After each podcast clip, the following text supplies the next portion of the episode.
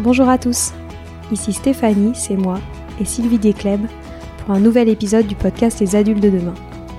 Les adultes de demain, c'est un échange autour de l'éducation et la parentalité pour éduquer autrement. C'est aussi un livre qui s'intitule Offrir le meilleur aux enfants aux éditions Atier.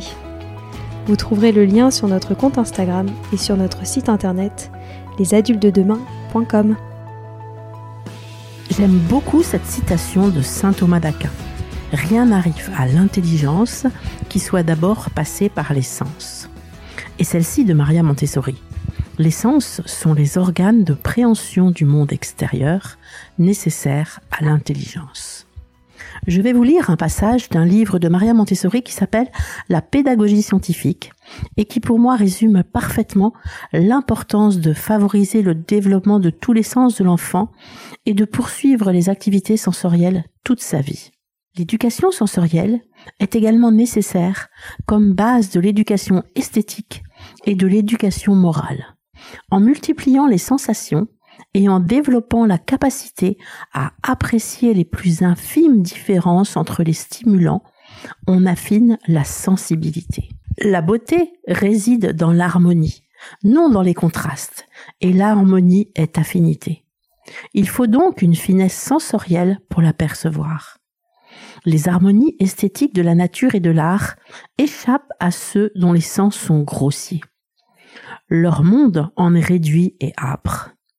Il existe dans notre milieu quantité de sources de joie esthétique, devant lesquelles les hommes passent comme des insensés ou comme des bêtes, cherchant la jouissance dans les sensations fortes, parce que ce sont les seules qui leur soient accessibles.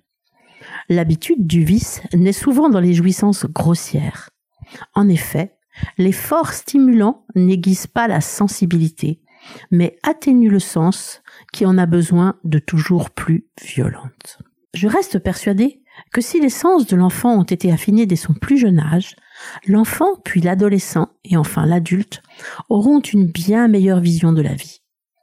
Ils sauront mieux apprécier la beauté de la nature, les couleurs, les formes harmonieuses, le son du vent dans les feuilles ou des vagues de l'océan, l'odeur de l'herbe tout juste coupée, le toucher d'un tronc d'arbre, etc.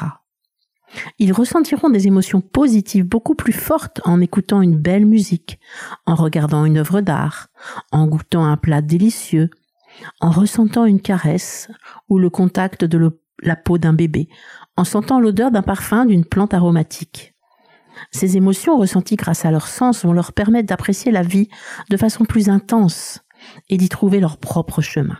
En grandissant, cet affinement des sens va nous permettre de mieux nous connaître en sachant de façon précise quelles sensations nous rendent heureux, calmes, apaisés ou au contraire tristes, énervés, etc. Nous saurons donc mieux gérer notre propre vie, découvrir qui nous sommes vraiment, qu'est-ce qui nous fait du bien et que l'on doit rechercher, et qu'est-ce qui nous fait du mal et que l'on doit fuir. L'acuité sensorielle est également un très bon moyen de mieux trouver sa place dans le monde, de savoir qui l'on est et ce pourquoi en fait. Elle participe également au fort développement de la confiance en soi. Je pense également que l'écoute de ces ressentis sensoriels rend plus altruiste, plus empathique, plus à l'écoute d'autrui. En effet, on ne passe plus à côté des autres sans les voir, sans les sentir ni les écouter. On a au contraire tous les sens en éveil. On va donc percevoir chez autrui une vibration dans la voix, le tremblement d'une main, une émotion triste ou gaie, et ce sera le moyen de mieux le comprendre et d'y prêter davantage attention. Aider les jeunes et les moins jeunes à plus écouter leurs intuitions est très important. Pour moi, l'intuition ou ce que l'on appelle le sixième sens, découle d'une bonne connaissance de soi-même, de la compréhension de ses ressentis et donc d'une grande confiance dans ce que nous suggèrent nos sens. On parle de plus en plus de l'importance sociale de l'intelligence émotionnelle, qui est la capacité à gérer nos propres émotions et à comprendre celles des autres. Cela ne passe-t-il pas aussi par les sens? Enfin, nous sommes tous en quête du bonheur, avoir une vie heureuse. Nos cinq sens ne nous permettent-ils pas de vivre et partager des moments forts et générateurs de grand bonheur? Je vous propose donc dans cet épisode des activités pour développer et affiner les cinq sens dès la petite enfance. car on en a compris l'importance primordiale, et d'autre part, des activités propices à nous faire ressentir, adolescents et adultes, des émotions très positives. Commençons par le sens visuel. Le nouveau-né n'a pas encore la vue développée. Il va donc être bien de déposer dans son environnement des images contrastées. Vous trouverez en téléchargement sur le blog du podcast www.lesadultesdedemain.com des images à télécharger. Vous pouvez imprimer ces images contrastées, au besoin les plastifier et les accrocher près de la table langer, autour de son coin éveil, etc. Vous observerez la façon dont son regard se focalise sur ces images. Vous passerez ensuite à des images avec les couleurs primaires telles que le rouge, le jaune, puis bien sûr toutes les couleurs de jolis paysages, de belles œuvres d'art, des animaux, des êtres humains, etc. Pensez toujours à lui proposer des images de grande qualité et à effectuer leur renouvellement régulièrement. Des livres en noir et blanc vont aussi lui permettre dès la naissance de développer sa vue. J'en ai écrit un, mon premier livre en noir et blanc, paru à la librairie des écoles, et il en existe de très bien faits aussi, par Tana Oban, comme pour les images, vous passerez ensuite au livre en couleur. J'aime beaucoup les bouteilles sensorielles qui sont très apaisantes pour le bébé et très agréables à regarder. Vous pouvez les fabriquer vous-même ou en acheter de la marque Petit Boom. Quand l'enfant sera plus grand, il pourra chercher les petits objets cachés à l'intérieur et ce sera une belle occupation. J'aime proposer aux jeunes enfants ce qu'on appelle les spy games. S-P-Y, game. Ce sont des petits sacs fermés dans lesquels a été mis du riz ou de la semoule ou des boules de polystyrène et parmi lesquels se cachent des petits objets à découvrir. Vous pouvez aussi les fabriquer avec un sac transparent hermétique dans lequel vous mettez par exemple des flageolets secs au sein desquels vous cachez des objets variés comme de petits grelots, des pompons, des yeux mobiles en plastique, des cœurs en mousse, des petites figurines plates. D'autres spy games peuvent être créés avec des lentilles corail où se dissimulent de petites figurines animales.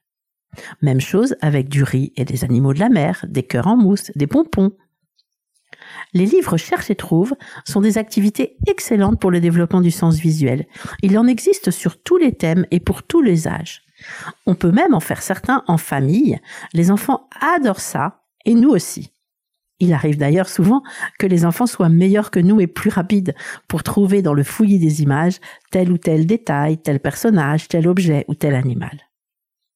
Lorsque j'emmenais mes enfants au musée, on faisait des jeux de cherche et trouve dans les tableaux exposés. Chercher un petit lapin, le petit chien, la fleur blanche, etc. rend la visite beaucoup plus interactive et développe beaucoup le sens de l'observation de l'enfant. On peut le faire à tous les âges. Vous pouvez aussi proposer le jeu des différences. Vous vous mettez par exemple dans une pièce de la maison et vous dites à votre enfant de bien tout observer. Vous l'invitez ensuite à aller dans la pièce voisine et pendant ce temps, vous déplacez ou retirez un ou plusieurs objets. Votre enfant devra deviner ce qui a été déplacé ou qui a disparu. Toutes les activités de tri sont également excellentes pour le développement du sens visuel.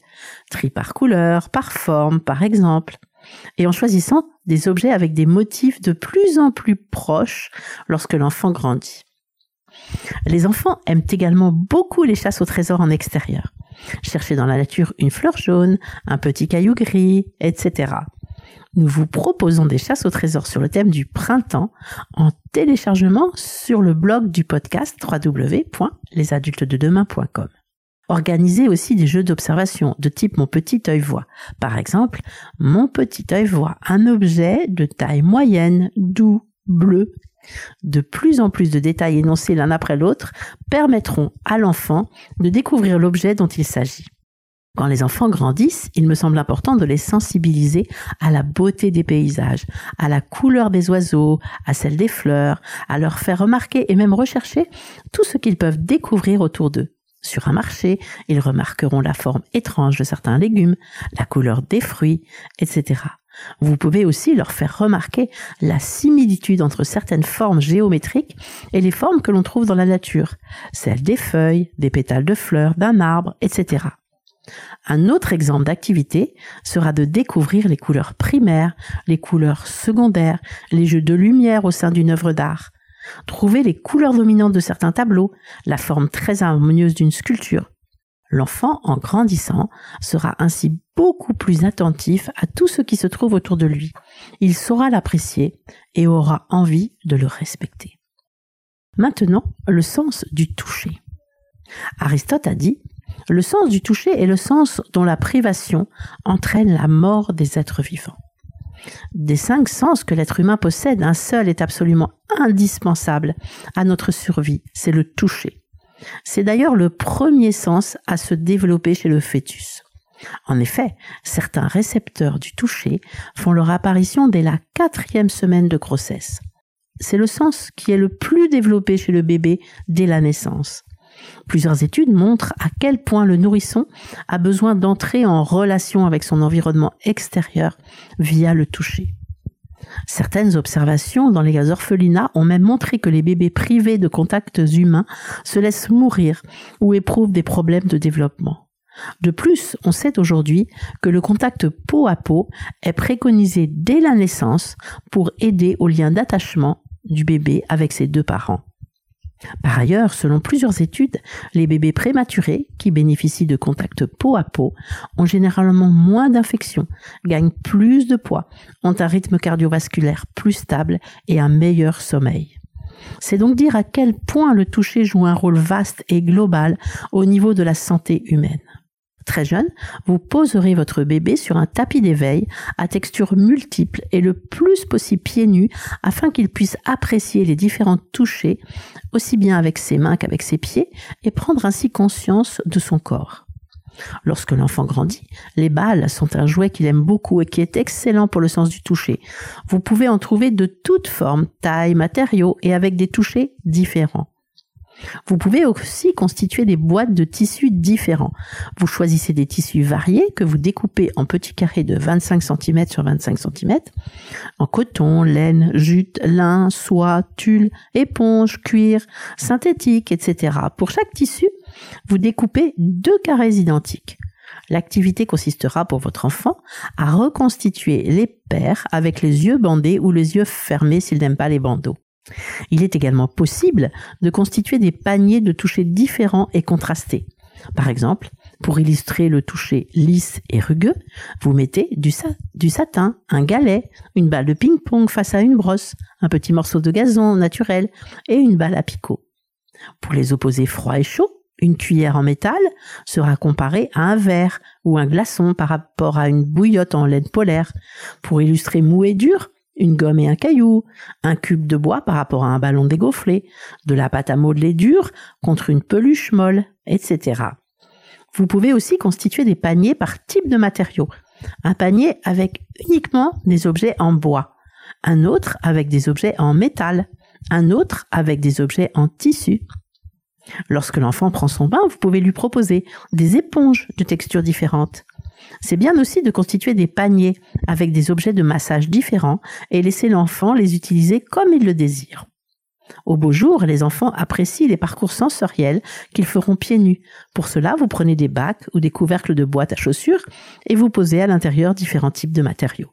Il y a bien sûr les bacs sensoriels qui ont un gros succès et qui amusent les enfants à des âges très variés. Vous pouvez aussi créer des sacs sensoriels magiques. Dans des petits sacs de congélation hermétiquement fermés, vous mettez du gel pour les mains que vous colorez en bleu par exemple et vous y cachez des stickers sur des thèmes variés. Dans un autre, vous mettez du shampoing, dans un autre du dentifrice, de la mousse à raser colorée avec des colorants alimentaires ou de la peinture, et vous laissez l'enfant explorer par le toucher. Une activité que les enfants apprécient aussi beaucoup, ce sont les sacs à mystère deux petits sacs ouverts sur le haut dans lesquels vous déposez des objets identiques en paires. Deux clés, deux figurines d'animaux identiques, deux Lego, deux perles, deux trombones, deux coquillages, etc. Vous pouvez les créer en fonction des saisons ou des thèmes. Soit votre enfant fait cette activité seul, soit vous pouvez la faire avec lui. L'un sort un objet de l'un des sacs, l'autre doit trouver le même objet dans le second sac uniquement par le toucher. Les deux objets identiques sont posés ensemble et on continue. À tout âge, pensez au bonheur d'un massage, que ce soit en institut ou entre vous, massage des mains ou des pieds par exemple. Les bienfaits en sont multiples et reconnus. Réduction du stress, amélioration du sommeil, soulagement d'une douleur, etc. Vous pouvez rendre les effets encore plus bénéfiques en associant les séances de massage à l'aromathérapie et en utilisant pour leur vertu thérapeutique des huiles essentielles mélangées à l'huile de massage. Cette association permet de renforcer les défenses immunitaires. Je vais m'arrêter là pour aujourd'hui et la semaine prochaine, je vous propose des activités pour le développement des autres sens. Voilà, c'est fini pour aujourd'hui. On espère que cet épisode vous a plu. Avant de se quitter, on a quand même besoin de vous. Si après avoir écouté cet exposé, vous ressortez avec plein d'idées pour apporter le meilleur aux enfants, n'oubliez pas de nous laisser 5 étoiles et un petit commentaire sur Apple Podcast, sur iTunes ou toute autre plateforme d'écoute de podcast. Cela nous aidera à mieux ressortir et surtout à nous motiver pour continuer cette aventure ensemble.